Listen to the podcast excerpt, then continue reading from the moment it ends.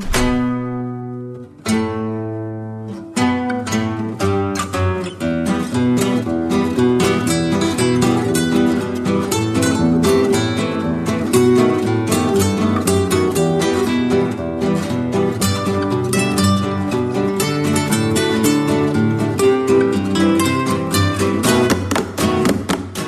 收听反派马后炮。大家好，我是小挠。大家好，我是薄晓莲。大家好，我是波米。上一次我们已经聊完了表演奖的女性提名者和入围者部分，那么今天呢，我们来说一说男人们说一说男主角和男配角的入围者。跟上一次一样，先大家来谈一谈自己觉得最喜欢的表演。来，小毛先。我个人最喜欢的话是男主角是凯西·艾弗雷克。首先，这个人设很喜欢，就是因为他的最后还是丧到底了嘛。他所遭遇的那个东西肯定就是无解的。我不觉得这个人怎么可能去跟生和解呢？不可能。所以他整个过程的状态就是一直要表现出那种不断的稍微燃起一点点的一颗可能一些小希望，但是又不断的被打击。所有周围人的反应都会让他不断的不断的就是 flop 下去。然后对，所以我觉得他那个状态就是整个都挺对的。永远那个眼神就是特别丧，而且他有一个点很好的，我就是喜欢那种他就是看谁都找茬的那种感觉。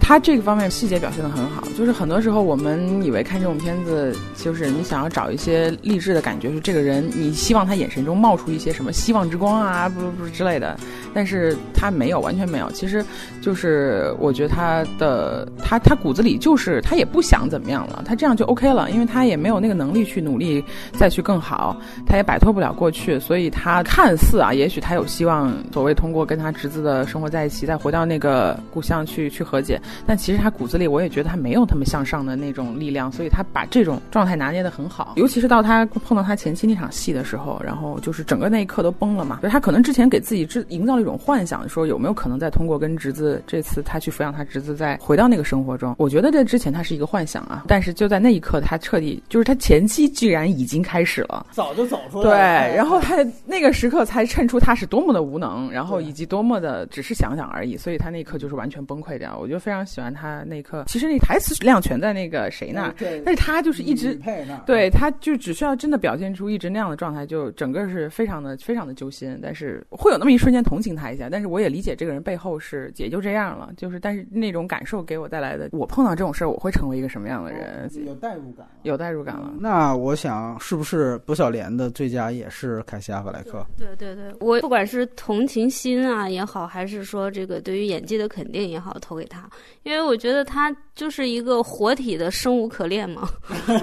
然后就整个他那个状态啊，就就像被被生活打了一百鞭子的一头驴一样，全程面无表情，而且就是每个提名者都大家都说什么演技时刻，演技时刻，他。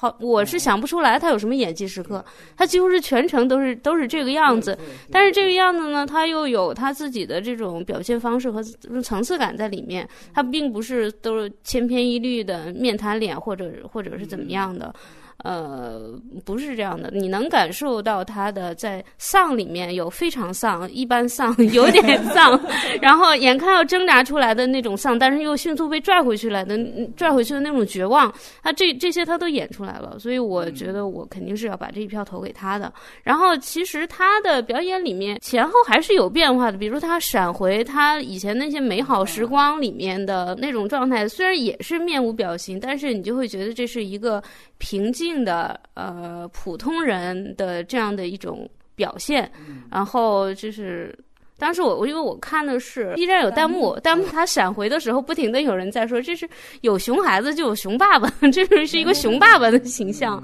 然后因为这这个熊爸爸的形象到后来就变成那个样子了，这个两相对比的话，就还是会对这个人物产生非常的满怀深情的那种同情那种。悲凉，然后甚至有一些害怕自己陷入那种境地的恐惧。我觉得这个角色基本上大家全票通过。我觉得五个里面最出色的也是他。我非常同意薄晓莲还有刚才小挠说的，就是与其你说他是哪场表演很出色，不如说他呈现的就是一种人物状态。可能如果单挑一场戏的话，我可能觉得反倒是米歇威廉斯在的那一场戏，当时他有一堆狐朋狗友在地下室闹，然后米歇尔威廉姆斯很凶的把他们赶走。他的那场，他其实有点嗨，然后有点吸了大麻那种样子，跟狐朋狗友的那种状态。哎，我觉得那个是他塑造的一个他这个人。在比较开心的时候，然后比较放松的时候，在那个事情发生之前的一种真正生活的状态。显然，它跟后面的对比，这个功能已经有了。但同时，我觉得在那一场戏里面，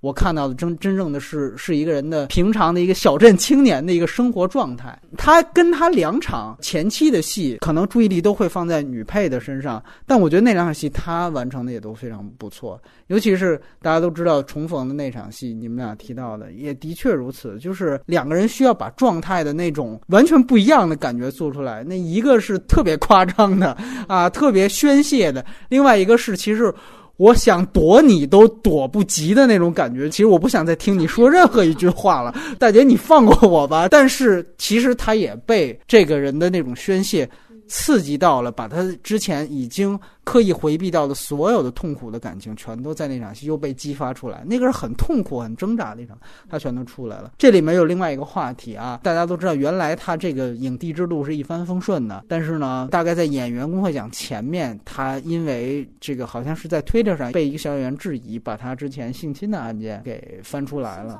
性骚扰，因为那个事情现在也确实影响到了他的这个有一点点争议，所以演员工会奖最后把影帝给了丹泽尔华盛顿。大家如果注意到，不是刚刚颁柏林嘛？这个影后不是金敏喜，这而且凭借的也是洪尚秀的片子，他还甚至在这个颁奖的时候示爱。按说呢，卡西遇上这个事情，按说要比这个要过，如果要坐实的话要过。不知道两位是怎么看这个事情？小挠，对我而言，我倒没觉得有什么公不公平的，就是反正奖项它的它的规则怎么样。就他们说了算嘛，对，他们爱怎么样怎么样，就对这个方面我倒没有什么异议。就是如果他们因此而不给他讲，然后给任何一个人，他们都有理由，我觉得都都我都倒无所谓。反正你 不是粉丝，你倒是挺看。对对对对，只是说我个人来讲，反正我心里认同他是演的最好的。对就可以。对，对于奖项我倒真不会太有太太怎样，但是可能对他个人而言，那我觉得如果是因为他这样失去的话，那也就对他的惩罚也应该的。哦，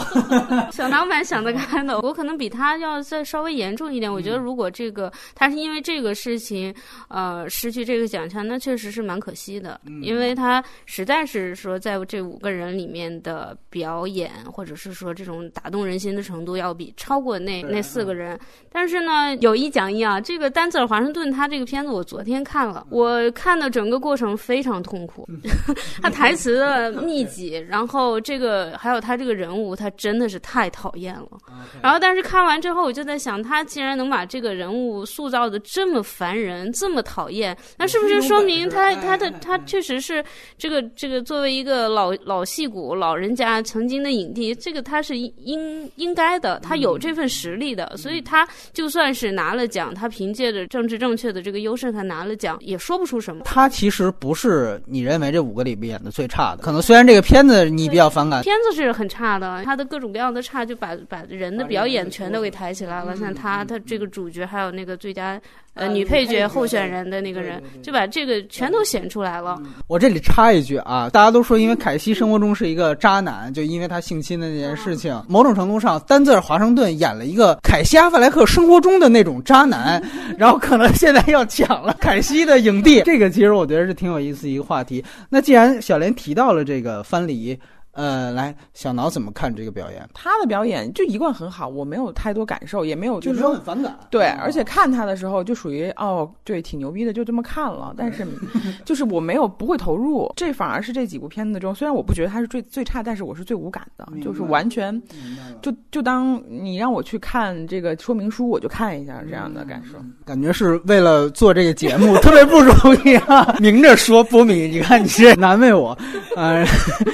明白了，然后我是觉得，因为我之前在多伦多，我看过他一场那个演讲，因为大家别忘了，翻了一是他自导自演，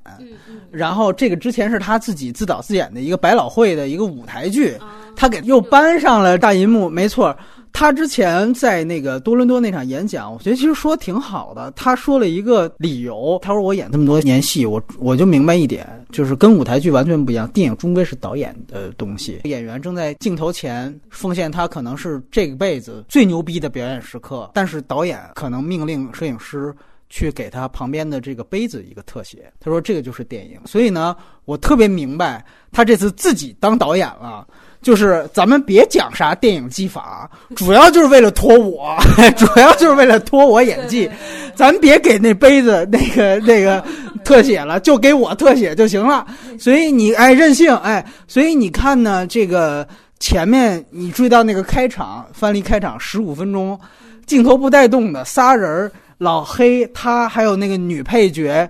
呃，一个坐在中间，然后另外两个分饰两边，那就是一个舞台。这个镜头你也别动了，你也别给我切，也别给我玩炫的。咱就这十五分钟，一个大长镜头拉下来，几个人互相喷，那这演技你看看了不起吧？我这一条过的，但是呢，这个电影就没有任何的电影质感，所以确确实实这个戏是拖。但是你从这个人设来讲，你可以想到，他其实典型的是那种就是老一辈的那种美国的老顽固，其实他不觉得自己错，对，就这个人他是一种不自知的，觉得自己其实是。一直对，就是很对，点儿背都是因为赖社会，就是都是社会的原因，都是白人歧视我们，所以我没出来。就他是一个典型的底层被社会倾压，然后自己反过来又去当施害者，去阻止别人的一个人。然后是最可悲的一点是他不觉得自己，他把这种可悲性给演出来了。当然是通过各种加戏的方式，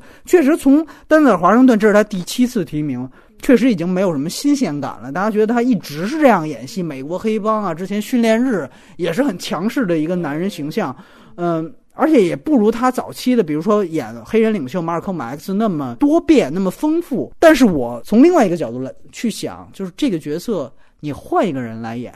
你未必能演得这么好。你很典型，你说让威尔史密斯来演，他演不出来。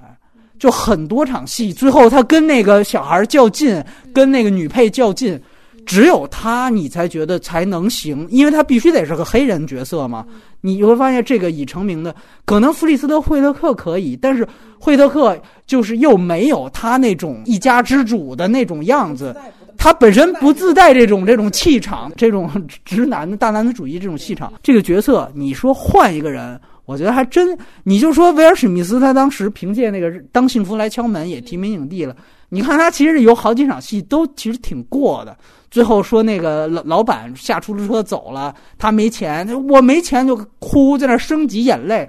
你要放在这种表演里边，有这么大段台词，他可能还真的对 hold 不住，他破绽就出来了。所以你还真别说，就这个戏真只有我想了半天，可能黑人里边只有他自己能演。所以这个是他三家，我们说完了，我们来聊聊大家觉得最差的表演。这次小莲先，我觉得最差的应该是高司令吧。对，就是高司令他的入围的都有点莫名其妙，让我感觉就是完全是因为那个电影光环太重，然后全程无演技。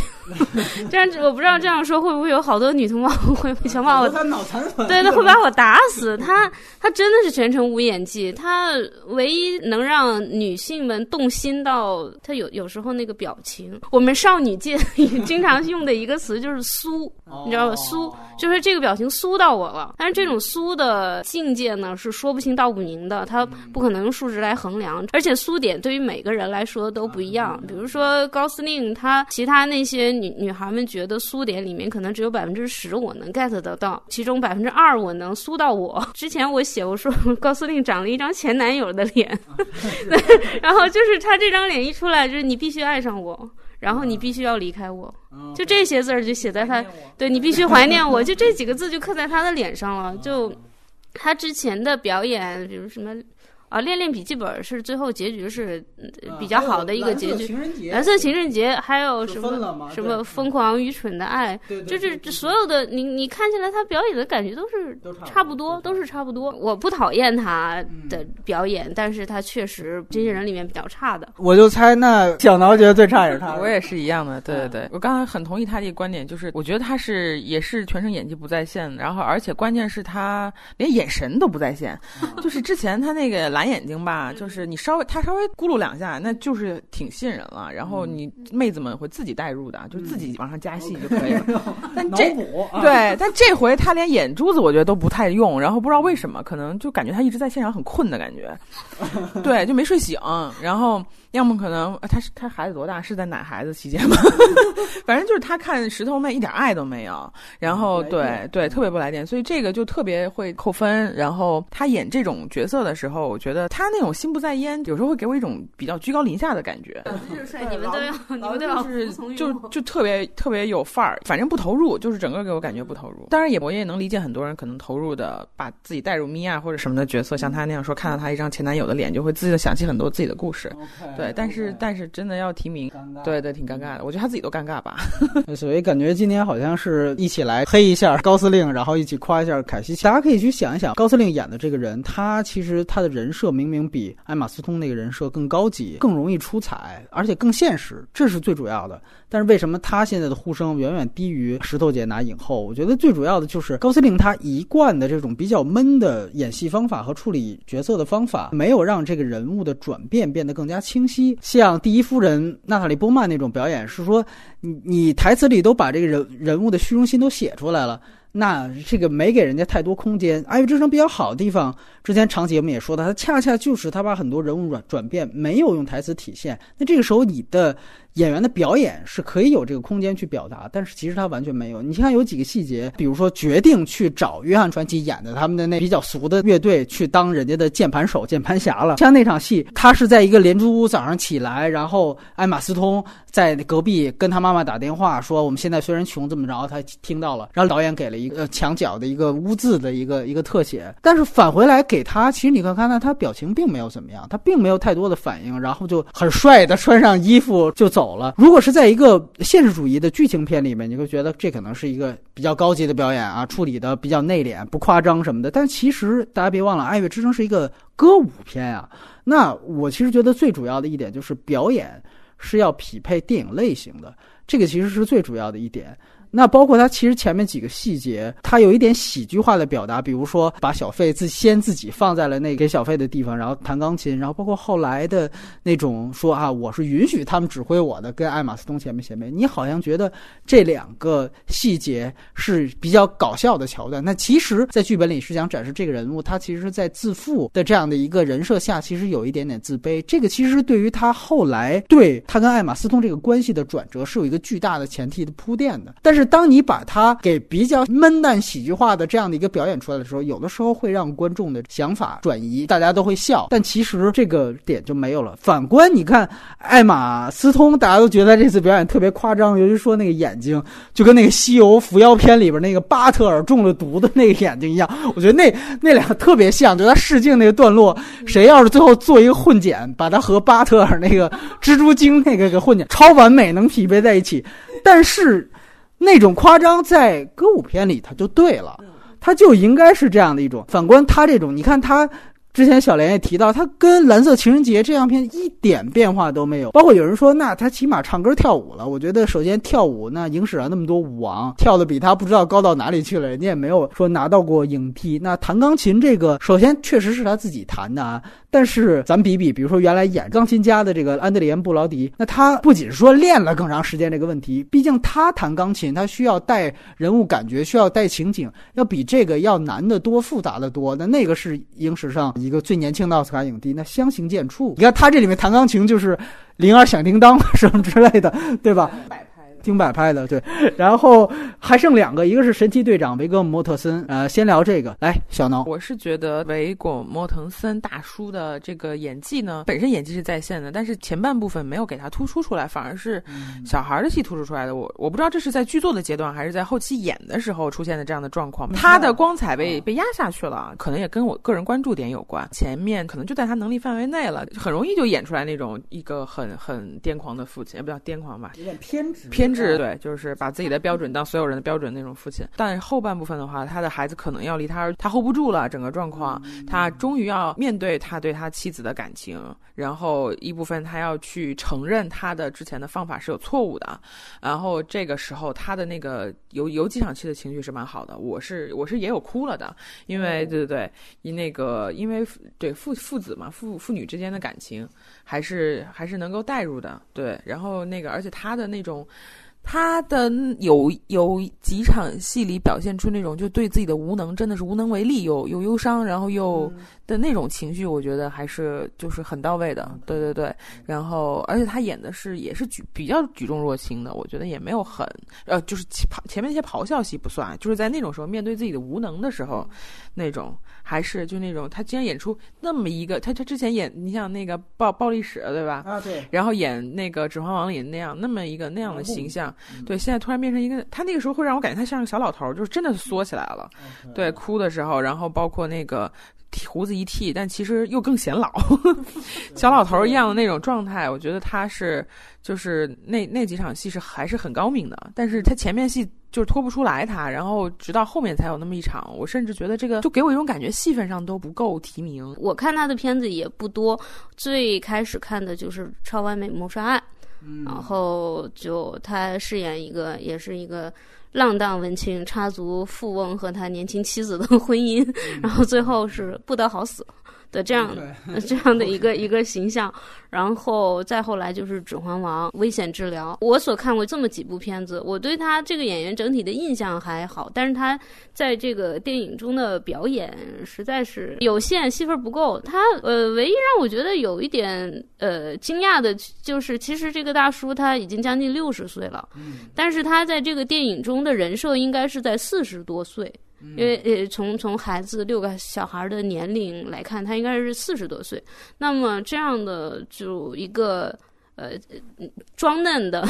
一个，可能对于他的演技来说是一个是一个一个挑呃，也不是说挑战吧，嗯，算是一个加分项，因为可能是。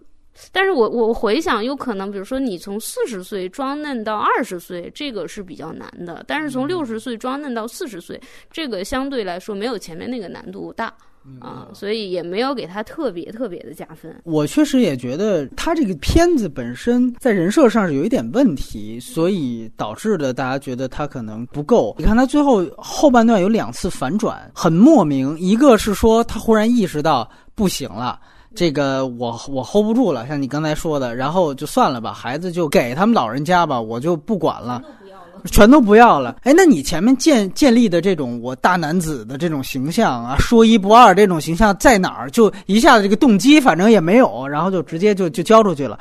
然后呢，这个孩子最后偷着跟他回来了，等于是反过来劝他回心转意，他就真听了。就是，那你你在孩子面前开始竖起那种尊严，就哪怕孩子都说我受伤什么的不行，你接着得给我攀岩什么的，就感觉就有点像《藩篱》里面丹在华盛顿那种。你看那个人设从一而终的，你这几个一劝，配乐一起来，感觉一家庭一一和解，一鸡汤一上来。这事儿就就解决了。他的整个这个人设，我觉得就交代的有点太草率，尤其到后半段，的确不如他任何在柯南伯格的电影当中的表现。他上一次提名是《东方承诺》，当时奥斯卡节选的那个片段，就是他在说了一句非常屌的话之后，他把烟头伸出舌头，把烟头往自己舌头一戳，实际上非常嚣张的一个形象的。我以为你这里面是着重表现他憔悴，其实开始也不是，开始还是很屌的这种。这对有肌肉，你也不觉得这是一个反。反差说，你看一向一个大黑帮阿拉贡，终于这次怂了，也不是这个反差也没有这个效果，因为《东方承诺》其实是一个动作片，是一个黑帮片，我觉得那个是非常非常难的一件事情。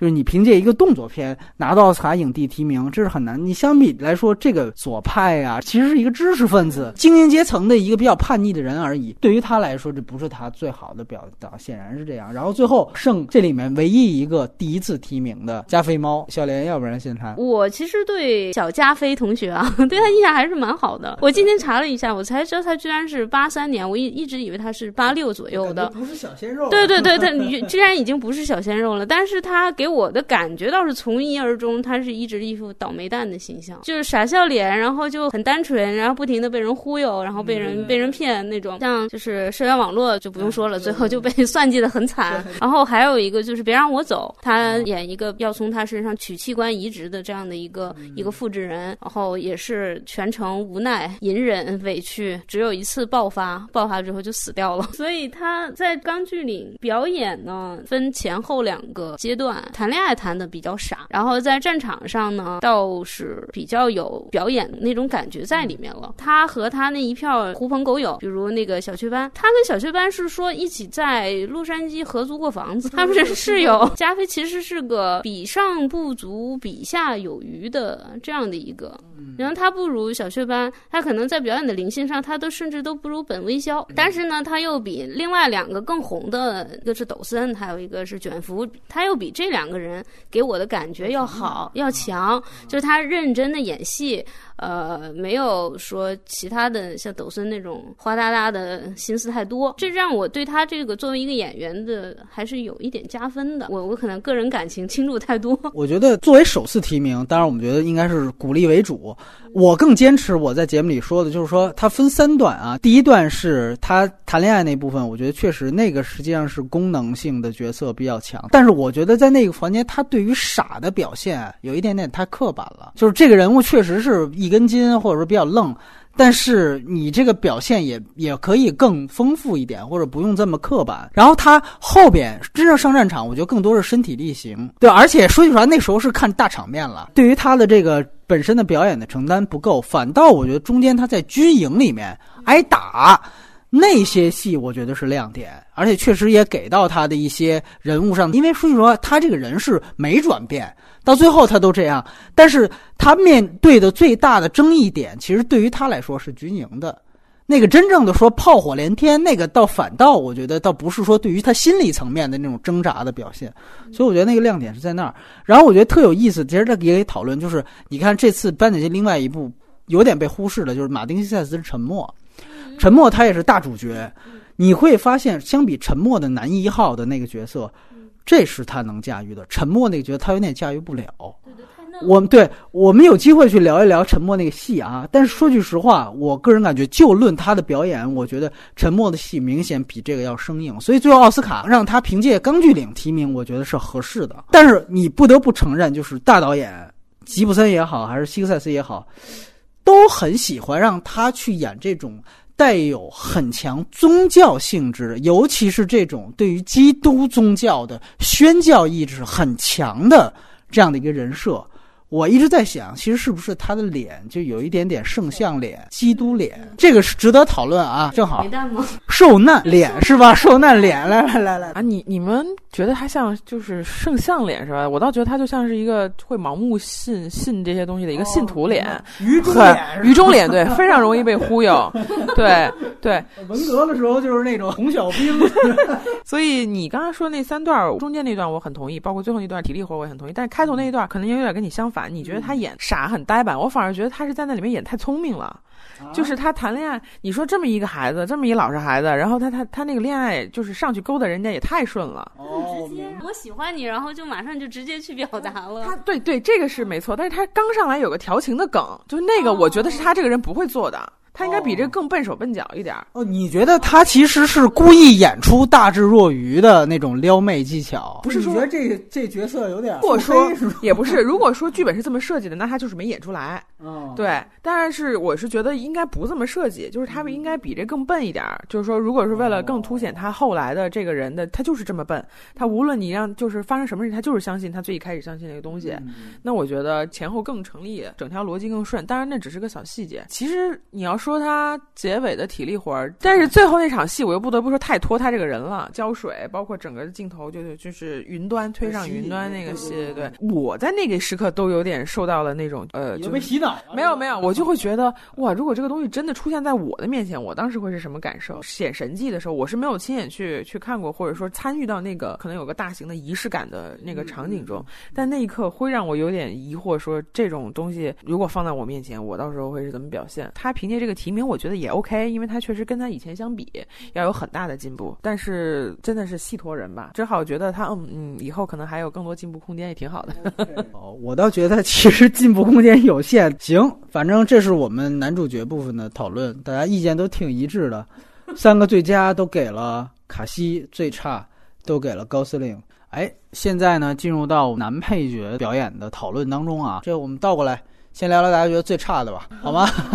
小莲先，我觉得最差的应该是雄狮吧，哎，有一点情感上的因素在里面。我觉得他其实是这个电影的男主角啊，戴夫·帕特尔，对，然后故意爆男配，我就觉得你耍流氓也要讲点基本法吧。但是，如果你要硬说男演员戏份最多是那个小孩儿，那也可以。表演上的亮点，我也是实在是找不到。这部电影呢，也是一个挺失败的作品。个人喜欢他在印度的所有的戏份。比开头和结尾，然后那个小孩儿的表演也太亮眼了，但是澳大利亚的部分实在是可有可无，然后还有各种让人无感的人物，比如鲁尼马拉，哎，就实在不知道他的存在到底有什么必要，就把这条线完全砍掉都可以。另外，整个电影是靠谷歌地图找到他童年的家，这个部分他太糙了，然后也没有一个循序渐进的这样的一个技术上的这种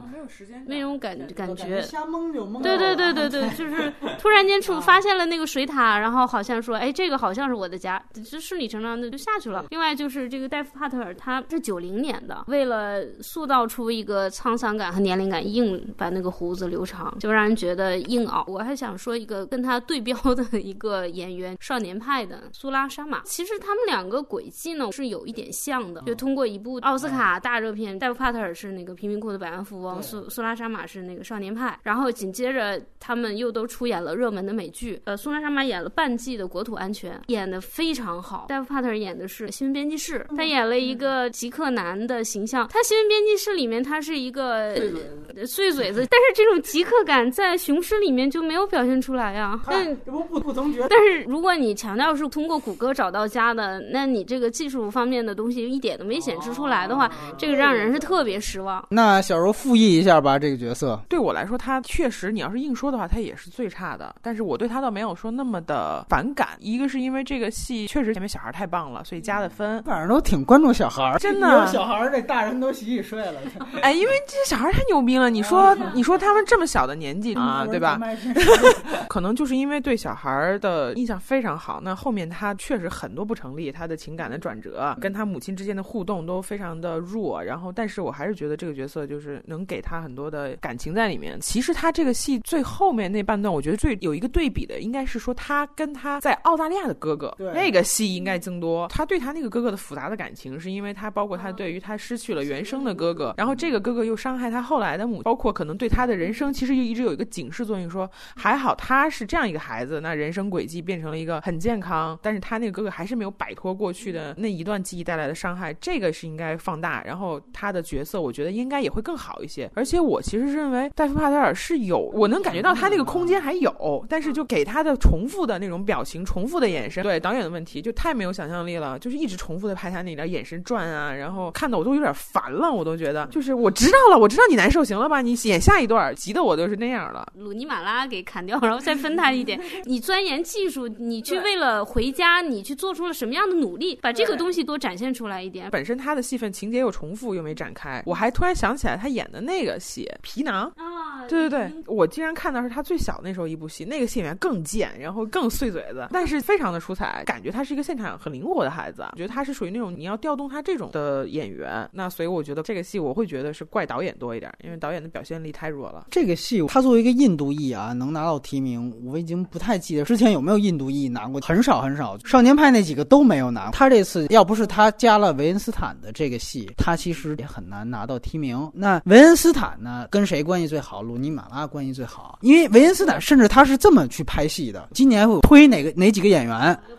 我要捧他。完了，我把你们这几员罩在一起写一个戏，恨不得能这样做。就是你这个戏最后达的目标，就是你得把这几个演员给我推到奥斯卡上去。所以你要是按照这个思路，你就不觉得鲁尼马拉那个戏多余了。他可能出来成片，发现尼克尔基德曼。那个又更合适，所以马上他又把这个公关策略调到，所以尼克尔基德曼也提名了他。整个角色是碍于他这个片子的比较割裂的地方，就是说，如果你是站在印度人的视角。那尼克尔基德曼的角色，按说完完全全应该是一个功能化的角色，但其实不是。另外一方面呢，本身又要展示这个，所以你看他其实是完全不同的两个视角。另外一方面就是刚才小莲提到的，他其实就两个内容嘛，他这个成年，一个就是说他展现他不能融入白人社会，二来就是他想回家，不能融入可能是。他里面想说他跟鲁尼马拉的这场恋爱，但是交代的也不是特别清楚。然后想回家呢，这个感情表达的特别重复。你有那个糖耳朵，对于原来小吃的这样一个就够了，你剩下所有东西都不用再废话了。前面小时候铺垫挺明确的就就可以了。反倒你应该把他更多的技术环节交代清楚，就像你们说的，但是没有。包括你说他是一个运动男，你这个运动男这个事儿本身怎么样，跟他最后的这两件事情融合在一起也没什么，就是他是不是运动。南，也也对，这这事儿也能讲下来。这个角色不是太清楚，所以也谈不上就多出彩吧。但是我我必须得说，就今年男配是我觉得这几年这十年以来最差的一届男配。当然，小莲刚才有一点，我我倒必须得着吧一句，就是你提到他是主角，他报男配这事情。这个其实倒是没什么，因为我们在这之前，克里索夫·瓦尔茨连续拿了两次，他都是男主角。无耻湖南他拿了戛纳影帝，但是他到奥斯卡报男配。包括你像老无所依、哈维尔尔·巴登，他们全都是拿的男配。你相比这些人物，你就想想今年男配有多次啊！我最差，我反倒觉得是这次最有可能拿奖的《月光男孩》的这个。当然，因为我觉得首先这次都很差，他又有可能要拿奖，我一定要踩一下马赫沙拉阿里啊！这个角色，我们之前聊的时候我就说他这个。角色其实是硬加的很多戏，他的动机是不足的。没有交代过他的前史。你是一个毒贩，那你良心发现的动机在哪儿呢？那要不然是说他也是 gay，要不然说他也曾经被嫌弃过。这个小孩他看到了他童年影子，这个角色是是残缺的。所以所有的哭的戏，我发现你一点动机都没有，只是一个雷锋形象出现的时候，我是不能认同这个角色的。然后他这次还演了另外一个黑人片儿，就是隐藏人物，我就觉得他为了冲奖使劲给他身上加戏。我从这个方方面面我不太能够理解，而且他在。在那个演员工会，他拿了吗？大家都知道他是一个穆斯林，川普又对于穆斯林的这种禁令，上来就怼川普，当然也是满堂彩了。你又是一个黑人，又是禁令的受害者，那等于是锦上添花的这么一个形象，这个本身都跟你表演没有关系了。还是那句话，我不是说因为你是黑人你是政治正确，我女主角那边我反倒我说鲁斯内加他是有很棒的地方的，但是这个角色我真的觉得可能就是政治正确的原因吧。然后我们再来聊聊大家各自觉得最好的，想到。最好的就是我的都野，赴汤蹈火的男主角杰夫·布里吉斯，我觉得他在我这儿这这个角色可以拿男主的。对，如果是他提了男主，我觉得我就抛弃凯西·弗莱克。首先这个角色也就整个戏的台词我都很喜欢，每句话都可以有很多语。然后都爷尤其能演出这种东西来，他的台词我觉得都可以比葛优，你知道吗？属于他说每个字儿就会有非常多的组合的那个余味。当然这也是他本身这么多年演绎带来的啊。他即使偷懒，这个角色都已经能够凭借他身上各个方面的，都已经把这个。能带出来这个历史，在他的这个台词里，在他每个微表情里留下的东西，就真的是非常嗨，戏也嗨，看他演演的尤其嗨。怼他的老伙伴，包括跟餐厅那个胖女孩，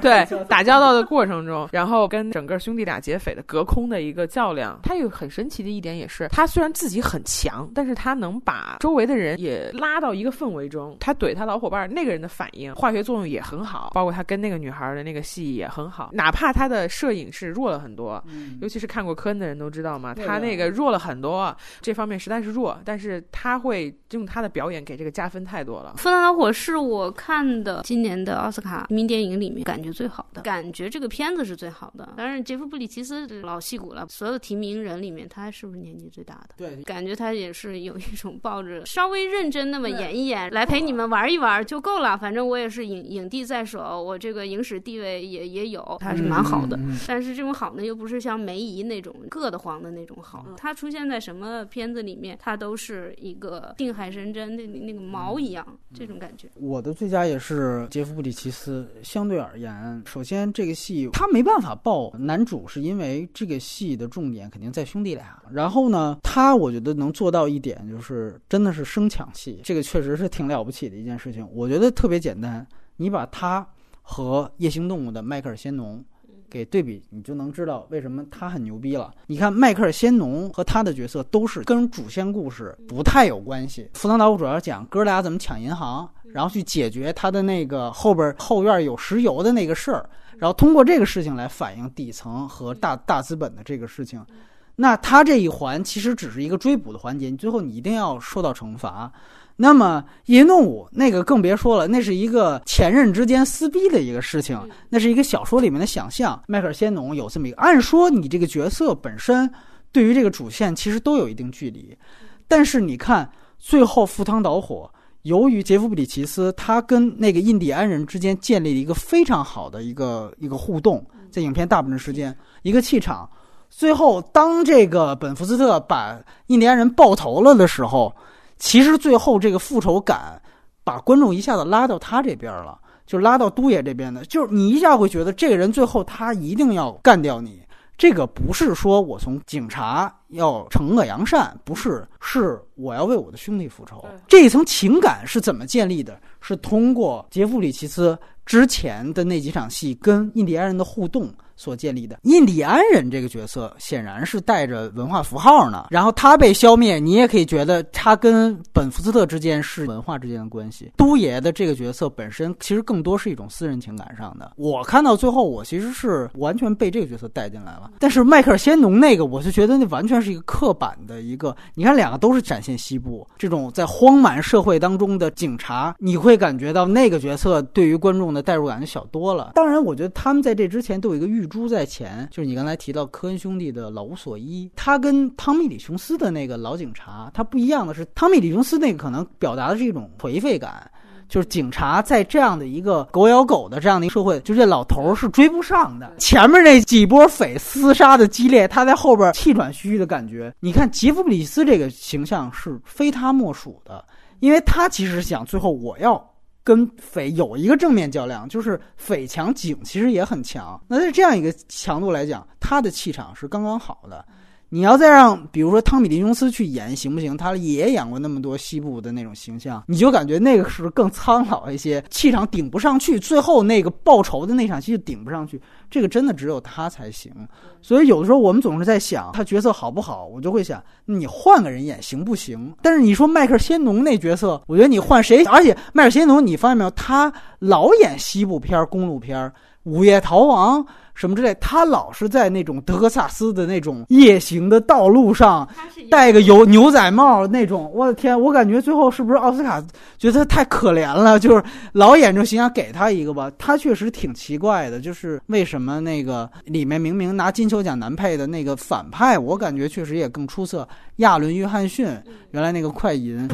对，不知道怎么想的，不知道怎么公关的。当然，你们也可以聊一聊这个迈克尔·仙农的角色。来来来，我个人觉得还行，反正就是我对他一直印象也比较好。然后他演什么我都觉得这个大叔挺不错的。然后，但是我没太细想你说，因为那片儿我当时看就很不喜欢，反正就是没怎么太去用心去看，说这块演的好不好，那块怎么样，就是就反正感觉他是那里面演起来。可能像你说的吧，可能因为之前人设有重复，我就感觉他他演的部分反正是比较恰到好处的，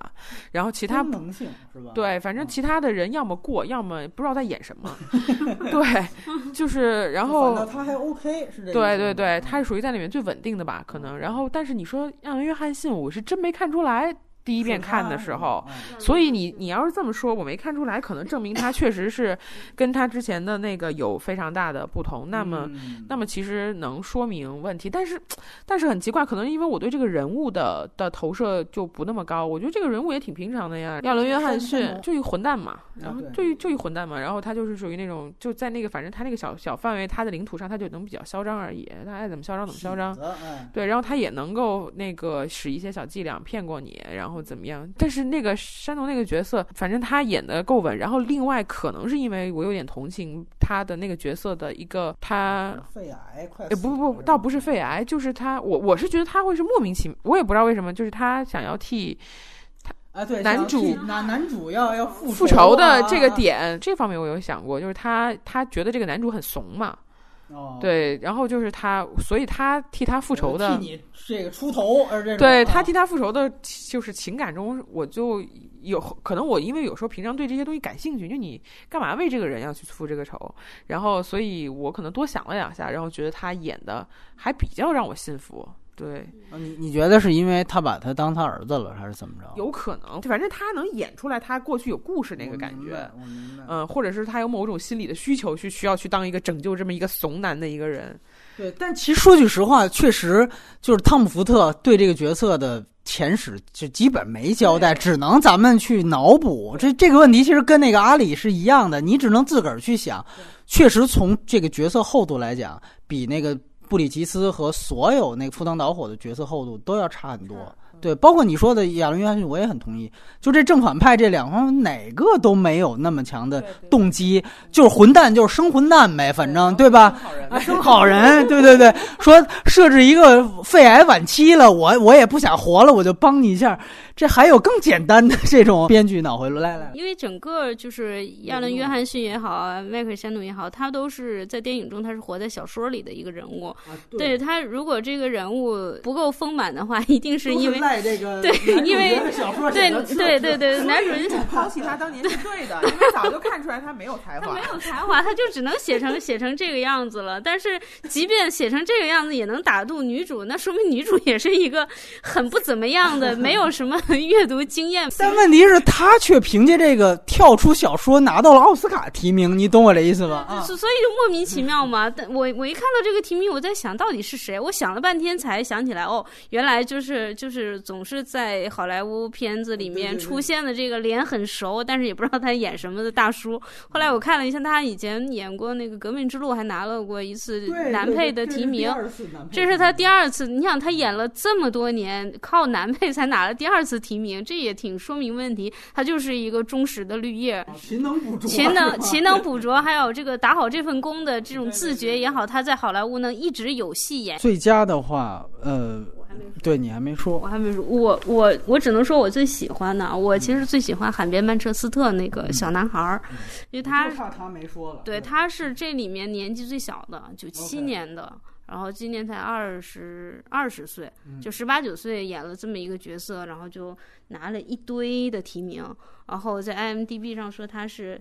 自从杰克·吉伦哈尔之后，第一个二十五岁以下获得提名的男演员，对女的很多，但男的就很很少了。那就是也正是因为他年纪太小，所以感觉他就只能本色出演，只能演他自己这样的一一个一个一个感觉。但是整个他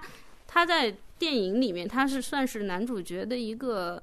小一点的一个镜像的那种，用他自己的这种青春荷尔蒙到处撩妹，然后活得生机勃勃的这个样子，反衬出他叔叔这个角色的生无可恋。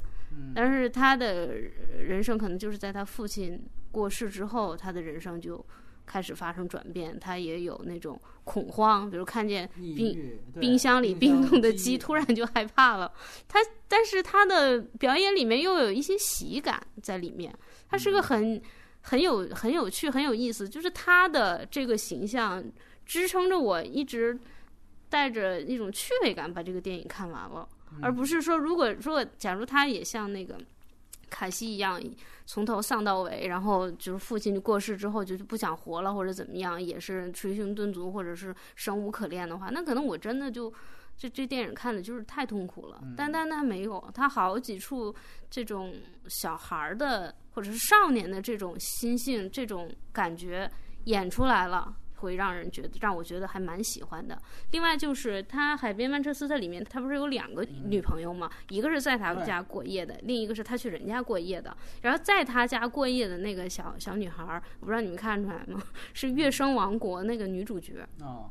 他正好也演过。对，然后他也演过《月升王国》，他也演过这个什么《布达佩斯大饭店》，但是都不是特别有名的角色。但是在这里面，他就能出凭借出演这个获得了一个提名。嗯，是不是也说明这个小孩儿和这个少年他将来还是有他自己的发展空间的？嗯嗯，我是基于这一点，我决决定把我这情感上的一票投给他。虽 然我知道他肯定最后拿不到奖。他这个角色也挺好的，对，看这部电影的时候，我对他印象也很深刻，尤其是他们俩其实，在吵架的戏份中，就是他那个叔侄俩怼的时候，就是很多凯西那种更生无可恋的感觉，也是这个是小孩体现出来的，连连你儿侄子都能把你怼成这样，就是怼他的时候，他声音越来越低那种，就是能对比到，就是就是凯西真的没有未来了，他就完全没有任何，但这这个小孩还有，虽然他失去他父亲，他家里也就那样，就一家的家教也就 也就是那种到了到了这个年纪就胡干这种事儿。能干好几年的人长不大，但是就是还是能，就像你说的，他是有少年心性，有那生机勃勃的状态的。所以就是就是这个小孩儿也也，你说他本色出演也好，说他还是有设计也好，但是就是确实也演出来了这种。而且我觉得就是依照。刚才白小莲说的时候，想了一下，就是说，依照将来生活流这种影片会成为越来越多，就是奥斯卡上拿奖的这种演技奖的这个一个载体的话，或者说一个作品的形式的话，潮流的话，那这个小孩是有挺大空间的，因为真的他那种脸就是属于就是市民脸，对，就是就是能够还是能够比较演多。有一多很多塑造性的，他不像可能我们一开始看加菲就是啊那个垮垮的小孩儿，或者说一看高司令一上来呢就是蓝眼睛男神了。他的我觉得他确实是可塑性还挺高的，但是我对他的表演本身还是会打一个问号，因为感觉上还是一个年龄的关系，然后一个是可能戏也写的确实好吧，并没有感觉到他很有悟性的感觉。我确实是觉得，因为这个戏好多人都特别喜欢，片子很讨喜，然后这个角色其实也很讨喜，是不是一种爱屋及乌的这么一种想法？所以说我如果说尽力让自己洗掉这种爱屋及乌的想法，我可能确实有点同意小挠刚才说的这个事情。我记得小李当时刚刚拿到第一个提名的时候，是凭借那个什么不一样的天空，他就是真的敢抢戏。然后按说，其实你其实是生机勃勃的那一方。卡西其实是相对来说比较弱势的那一方，你应该在这下面理所应当、理直气壮的抢戏才对。呃，我觉得他应该这个角色应该更表现的更饱满，是更会更好的。或者说他这个年龄里面，哪怕他有他的忧郁，或者他有他受不了了，看见鸡受不了了，这种大开大合范儿应该更强。而且说句实话，我觉得最终这个戏本身还是看卡西的戏，卡西是最终的主角。那么。你你的这个对比的感，你才能衬托他的那种就是不可能改了，改改不了了。你的这种对比感更强，所以这个。而另外一方面，我我是在想，因为这个戏确实表演都太强了。我们当时聊长节目的时候讨论过一个可能性，是我我我想到的一个可能性是说，你看他这里面给侄子猛加戏，真的是猛加戏，有的时候他视角都偏离了，但是他把米歇尔威廉斯的。前期的戏基本上都拿掉了，但是他这最后选择了用侄子去去对比。那你给侄子这么加戏，OK，他来了一个提名。但是你别忘了，米歇尔·威廉斯就那么几场戏，他也拿了一个提名。所以我觉得，如果在整个的这三个人物里面，他可能还是确实是最弱的。但是确实他太太年轻了。从鼓励的角度来讲，我们觉得给一个是一个，就是起码没有阿里让我觉得那么，或者说是夜行动物这个让我觉得那么莫名其妙吧。所以我觉得他还都还好，因为确实这个男配是一个 我觉得今年比较糟糕的。然后你们两个关于阿里我还忘了，有没有什么想补充的没有？就说到月光男孩解释这块的时候，那块还挺美的。就是我不知道为什么我会有种确实挺特别的美感，诗意吗？对，就是。嗯，包括可能小孩的反应也是一个很重要的一点。他当时有一个他在讲的时候，其实镜头落在小孩的反应上，那个地方我觉得还挺好。就是他那个感情交流的，可能今年的戏大家都苦，或者是说，对，然后就要么就是怼，反正就是突然有那么一刻非常非常那个，但是他那么苦大仇深了，但是他又不是在跟你像那个像。琼师那样在正儿八经跟你讨论，我当年怎么着了，我都被雷劈了一下，然后我觉得我应该收养一个棕色皮肤小孩，他又不是正面讨论这事儿，他他就他就是突然讲了一个别的事儿，说嗯，你看起来在月光下奔跑，像一个是是什么颜色的？他是用一个就是差大妈，对对，他是用一个这样的一个嗯话来说，对，那一刻挺美的，我我很久都没有这种感受了，看一个电影就是就是现好像现在这个潮流中已经很少有这样的一个。一个片段了，对我我问你们俩一个问题，就是说，呃，我当然我是觉得阿里这个有点那什么，但是月光男孩，我们知道三个不同的年龄段的人演了那一个男主角，如果男配给到其中三个里面某一个人，你觉得这三个人里面哪个演的好一些呢？我觉得是那个初中生哎，中间的就中中间那个，我对对对对对对，他应该提啊。啊，我我觉得他比 阿里对我一开始看到这名字的时候，我一开始没分辨出来名字，我一看到哦月光男孩，我以为提的那小孩呢。因为那个阿里他在《纸牌屋》里面给我的印象太深刻了，就所以我就不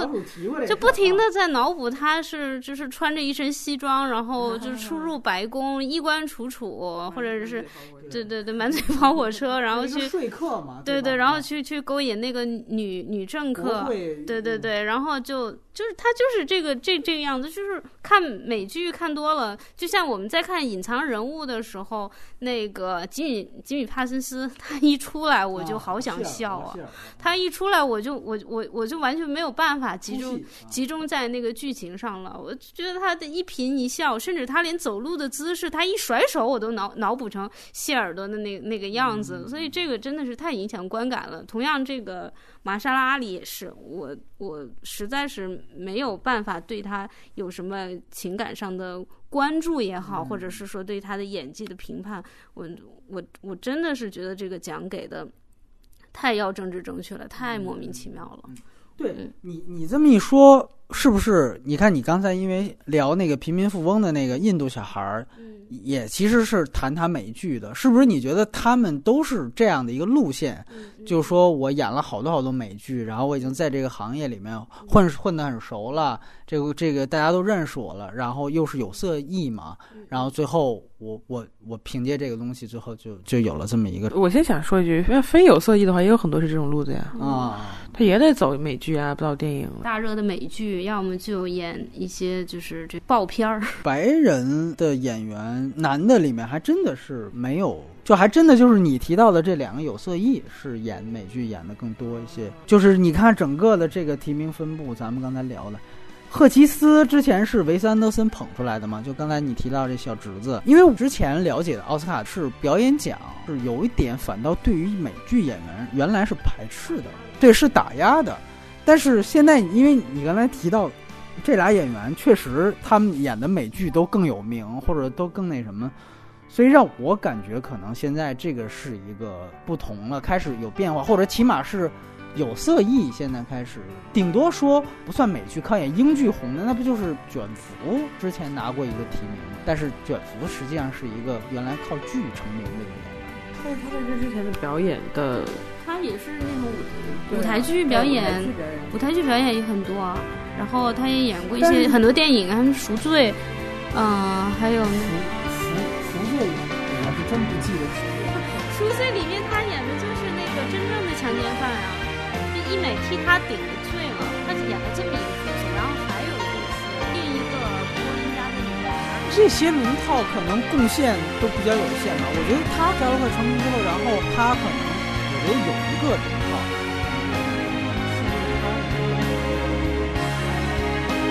对吧？